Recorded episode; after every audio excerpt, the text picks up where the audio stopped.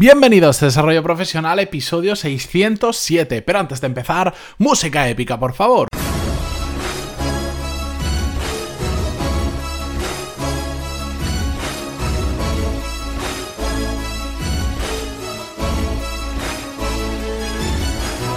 Muy buenos días a todos y bienvenidos a una nueva semana de Desarrollo Profesional, el podcast donde hablamos sobre todas las técnicas, habilidades, estrategias y trucos necesarios para mejorar cada día en nuestro trabajo.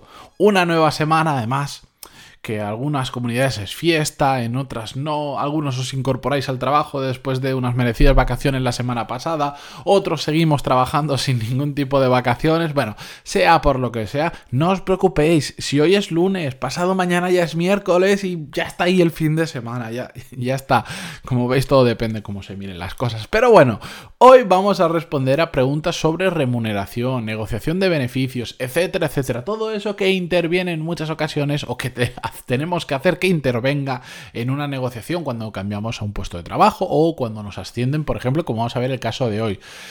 Tenemos que tenerlo muy, muy, muy claro, sobre todo cuando estamos en un proceso. Porque, de hecho, yo siempre lo digo, es una parte súper importante. Al final trabajamos, no nos engañemos, por, por dinero, por sacar eh, nuestra propia vida adelante. Y la gente deja esta fase como algo que, bueno, ya la empresa me dirá lo que me paga y ya está. Hay casos en los que no puedes decidir absolutamente nada, pero en la gran mayoría, y os pondré muchos ejemplos a lo largo de este podcast, y ya he puesto mucho a lo largo de 607 episodios, donde sí que se puede negociar. Y Vamos a ir hoy con las dos preguntas, dos de las tantas que me llegan que he seleccionado para este tema. La primera nos la envía Miriam y dice, hola Matías, un placer saludarte y aprovecho antes de nada para darte mi más enhorabuena por tu podcast. Soy fiel oyente desde hace varios meses y aprendo mucho contigo. Muchas gracias Miriam, a ti por escucharme. Al tema, te escribo porque estoy en la fase final de un proceso de selección para cambiar de empresa. La cuestión es que en la entrevista que hice ayer donde me confirmaron que contaban conmigo, me dijeron que me preparara para la entrevista final con varias personas de la empresa mi lista de deseos, tal como ellos la llamaron. Esta entrevista, según me han dicho, es una mera formalidad y solo nos queda negociar las condiciones finales. Es decir, ya me dijeron por qué horquilla está la parte económica y por supuesto me siento cómoda dentro de ella. Pero ahora lo que me han pedido es que piense en cuál, sería mi situación ideal respecto a otros beneficios y que se los pida y que en esa reunión los revisaremos y negociaremos junto al sueldo. Básicamente aquí lo que le... Eh, lo que en ese proceso, que además ella ya me contó hace varias semanas cómo iba, eh, ella no ha hecho todo el proceso y le han dicho, venga, entra sin saber lo que iba a cobrar, le dijeron, estamos entre tanto y tanto, ya lo negociaremos más adelante, pero para ver si te cuadra o, si nos cuadras tú a nosotros, porque si tú, imagínate, pides 100.000 y ellos como máximo pagan entre 40 y 60, pues se termina el proceso, por ambos lados, ¿de acuerdo? Entonces, ella ya lo sabía. Continúa y ya termina. Todo esto es muy bonito, pero hay tantas cosas que no sé por dónde empezar. Me da miedo pasarme pidiendo demasiado o incluso dejarme por pedir algo que sea más importante que lo que se me ocurre ahora. Por eso te escribo para conocer tu opinión o saber cómo afrontarías tú esta situación. Gracias por tu respuesta y un saludo. Bien, lo primero de todo, ya no solo para esta pregunta, sino para cualquier tema relacionado con negociación de sueldo y otros beneficios, recordar que en el episodio 431 ya hablamos, hicimos una serie de cómo negociar tu sueldo y en la tercera parte vimos ventajas que van más allá del sueldo. Solo pensamos en lo económico, pero hay muchas muchas más y a veces más importante incluso que el subir mil, dos mil o tres mil euros el sueldo bruto anual, que después en neto, en lo que llega a nuestro bolsillo, se traduce en relativamente poco dinero. Ese es el episodio 431, os lo dejo en las notas del programa, pero podéis acceder a él como a cualquier otro episodio poniendo pantaloni.es barra y el número del episodio, como por ejemplo pantaloni.es barra 431 para acceder a ese o barra 607 en numerito para acceder a las notas de este programa donde además os dejo las preguntas que respondo. Bien, dicho eso, em, miren, por supuesto, tienes que eh, pararte a pensar si la parte del sueldo está bastante clara porque ya te sientes cómoda dentro de esa horquilla, intenta tirarla hacia arriba, por supuesto, ir a la parte alta de la horquilla, pero también pon en una balanza qué otras cosas son importantes para ti. Aquí Miriam no nos da más detalle, entonces eh, es complicado, pero yo le diría, por ejemplo, temas que para mí son importantes. ¿Cuánto tardas en llegar a tu trabajo? Que lo hemos hablado en muchas ocasiones. No es lo mismo que tardes 15 minutos a que tardes 45. E incluso, eh, no, no, porque digas, eso lo tenemos que pensar cuando estamos buscando trabajo, pero ahora también, porque igual dices, bueno, yo en transporte público o en tren llego en 45 minutos, en grandes ciudades es muy habitual ir a trabajar en tren, porque igual la fábrica está a las afueras, lo que sea. Pero si vas en coche, tardas 15 minutos. Pero claro, esos 15 minutos en coche igual te supone no solo el gasto de gasolina, no solo la parte de, bueno, los kilómetros que le haces per se al coche y por lo tanto la vida útil que le restas, sino también que puede ser un tramo de autopista de 15 minutos que puede decir, bueno, son 4 euros cada vez que voy, pero 4 la ida, 4 la vuelta, por 20 y pico días al mes, por todos los meses del año, pues al final termina siendo mucho dinero. Bueno, pues puedes decir, oye, yo valoro mucho mi tiempo, entonces em, igual, no sé, puedes negociar, por ejemplo, que te den un coche de renting dentro de la empresa. ¿Vale? Y que te paguen la autopista para ir a trabajar. Por supuesto, todo depende del poder de negociación que tengas. Tú puedes decir, mira, oye, pues igual no me quedo en la parte alta de la horquilla. Yo te iba a pedir, mm, imaginar que la parte alta, como seguir el ejemplo antes, la parte alta de la horquilla eran 60.000. Bueno, yo no te pido 60, puedo bajar hasta 50, pero en contraprestación sí que quiero un coche, no me hace falta un gran coche ni nada, pero un coche para esos desplazamientos, para en lugar de invertir 45 minutos al día, poner 15, por ejemplo. También, mm, lo que tienes que pensar es qué es lo que valoras tú más.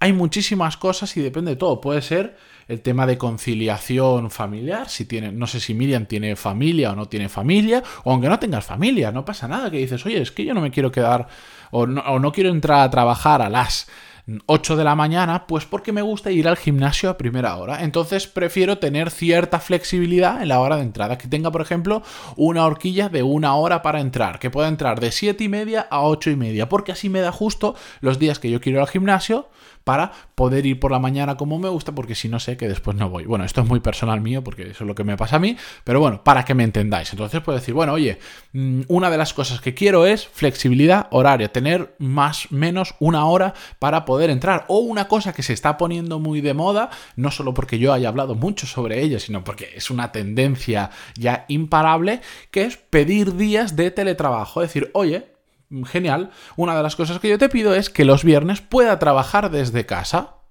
O si imagínate en esa empresa los viernes por la tarde también trabajan, hay algunas que sí, otras que no, o decir, vale, yo trabajo los viernes por la mañana en la oficina, pero a las uh, una y media, a las dos, me voy y el resto de la tarde como en mi casa tranquilamente y después las tres o cuatro horas que me faltan ya las trabajo, pero las trabajo desde casa. Sigo trabajando igual, pero es más cómodo, te permite organizarte mejor tu vida, etcétera, etcétera. Bueno, pues eso es otra de las cosas que puedes pedir. Es que hay tantas, es que no os podéis imaginar el horario de salida, el horario de entrada, la flexibilidad, el no tener horario. Decir, bueno, oye, yo solo me meto en este trabajo que igual no me hace falta, me estoy cambiando para mejorar condiciones, solo si es un trabajo que funcione, por ejemplo, por objetivos. Si no funciona por objetivos, yo no quiero saber nada, porque a mí esto de que me digan, tienes que venir de esta a esta hora a calentar la silla y ya está, no. A mí dime qué tengo que hacer y ya me voy a matar yo para conseguirlo. Eso sí, no me exijas horario. Yo voy a conseguir. Si no lo consigo me despides, pero no me exijas horario. Como siempre digo, todo esto a algunos les sonará utópico, pero depende del poder de negociación que tengas, ¿de acuerdo? Más que seguir dando ejemplos de esto, a Miriam ya le contesté, por supuesto, por correo. Vamos a pasar a la siguiente pregunta porque está muy relacionada. La cuestión es que depende de qué os puede beneficiar más a vosotros. Igual el ejemplo que he dado del coche en renting, pues hay gente que dice, a mí no me interesa, pues si es que voy andando a mi trabajo. Perfecto, pues hay que ver cada uno de los casos. El siguiente nos lo envía Dani y dice, muy buenas Matías, te escribo sobre un tema que sé que has tratado, pero, pero me está costando, la negociación de los beneficios del trabajo. Hace casi un año me ascendieron de cargo, pero no de sueldo, con promesa a hacerlo. Después de un tiempo empecé a apretarles para que se diera esa mejora salarial y tras presionar más de lo que me gustaría, ha llegado el momento. Me han dicho que les pase una propuesta, lo cual me desconcierta, porque creía que simplemente me iban a aumentar un 15-20% el sueldo bruto y ya y ya. Y resulta que me han pasado la pelota a mí. Por eso te escribo, porque, porque algo conozco del tema de la retribución flexible, pero tengo dudas de si realmente me conviene em, hacer uso de ella o no. Por ejemplo, una de las opciones que sé que funciona en mi empresa es el tema del seguro médico o incluso el renting del coche. ¿Qué me puedes aconsejar respecto a este tema? ¿Lo has trabajado alguna vez? Un saludo. Bueno, eh, para los que no sepáis, y muy rápidamente, la retribución flexible básicamente lo que hacen es meterte cosas que tú podrías, eh, digamos, adquirir por tu cuenta, como un seguro médico privado, ponértelo como parte del sueldo y lo bueno es que según la legislación española esa parte no tributa a, modo de IRPF, no pagas impuesto por esa parte, es decir, si tú pagas, vamos a poner un número fácil, ganas 20 y pagas 1000 euros de seguro anual, eh, de seguro médico, lo que tributa a nivel de impuestos solo son 19.000 euros, 20.000 menos esos 1.000, ¿de acuerdo? Por lo tanto, tú tienes ese seguro igual que si te lo hubieras cogido por tu cuenta, pero además, al hacerlo a través de la empresa, te vas a ahorrar la parte de impuestos de esos 1000 euros. Mm, explicado muy rápido, ¿de acuerdo? Eh, bueno, pues yo lo que te recomendaría, Dani, en este caso, o lo que le recomendé a Dani por email, es que si va a meter algo dentro de la retribución flexible, no se puede meter cualquier cosa, eso consultarlo bien con alguien que te sepa muy bien de estos temas laborales, pero lo más habituales son, por ejemplo, el renting de un coche, o sea, que te den un coche y se esté pagando por cuotas, em, el seguro médico, como nos decía, cuotas del gimnasio, eh, costes de transporte, por ejemplo, el bonometro, el bonobús, etcétera, etcétera. Bueno, pues esos son, o, el tema de las dietas, los cheques restaurante, etcétera, etcétera. Bueno, eh, todo eso está muy bien, pero no se os tiene que ir la cabeza. Porque hay personas que creen que dicen, oh, sí, me van a dar seguro médico, me van a dar cheques restaurante, me van a dar... No, no, nadie te está regalando nada. Realmente está saliendo de tu sueldo. Que a ti, si realmente ya lo ibas a utilizar antes de que la empresa te lo propusiera, sí que te conviene hacerlo a través de la empresa porque no va a pagar retribución. Pero, por ejemplo, si tú no tenías pensado utilizar seguro médico porque estás contento con la seguridad social, tienes una clínica al lado tuyo, un hospital, lo que sea, y estás contento, si no si ya no lo ibas a hacer, no lo hagas. ¿Por qué? Porque te estás metiendo un gasto que aunque no tributen impuestos, pero te estás gastando mil euros al año, en, por, poner una cifra, ¿vale? Mil euros al año en un seguro médico que realmente no necesitabas, pero realmente está saliendo de tu sueldo bruto. Que las empresas que nos regalan nada, no, no nos engañemos. Lo mismo pasa con el renting del coche. En el caso anterior decía, bueno, mételo dentro de la negociación. Pero no, no si, por ejemplo, si tú te acabas de cambiar un coche, no pidas un renting de un coche que te lo metan en el sueldo porque te van a estar restando, no sé, 200, 300 o 400 euros al mes porque sí, que te van a dar otro coche, pero es que está saliendo de tu sueldo. Si te acabas de cambiar el coche, yo prefiero tener más sueldo porque ya tengo un coche. Otra cosa es que digas, ostras, es que mi coche está para prenderle fuego, ya está para, vamos, que, que, casi ni camina. Necesito uno nuevo. Bueno, pues entonces igual sí que es el momento para decirle a la empresa, oye, pues me interesa meterme un coche a renting dentro como retribución flexible.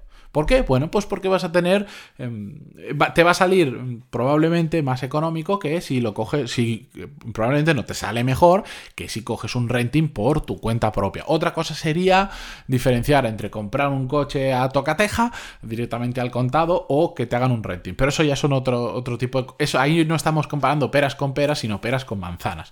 Lo mismo, si tú ya vas al gimnasio en tu día a día, oye, pues habla con la empresa y si ellos tienen la capacidad de darte eso, que es muy fácil porque hay empresas que lo hacen, mete la cuota del gimnasio dentro de, eh, de tu salario. Y esa parte, bueno, pues que es poquito, pero te lo vas a ahorrar que son igual 500 eh, o 700 euros al año de gimnasio. Pues oye, todo eso que no te va a tributar y te lo vas a ahorrar de IRPF. Mejor.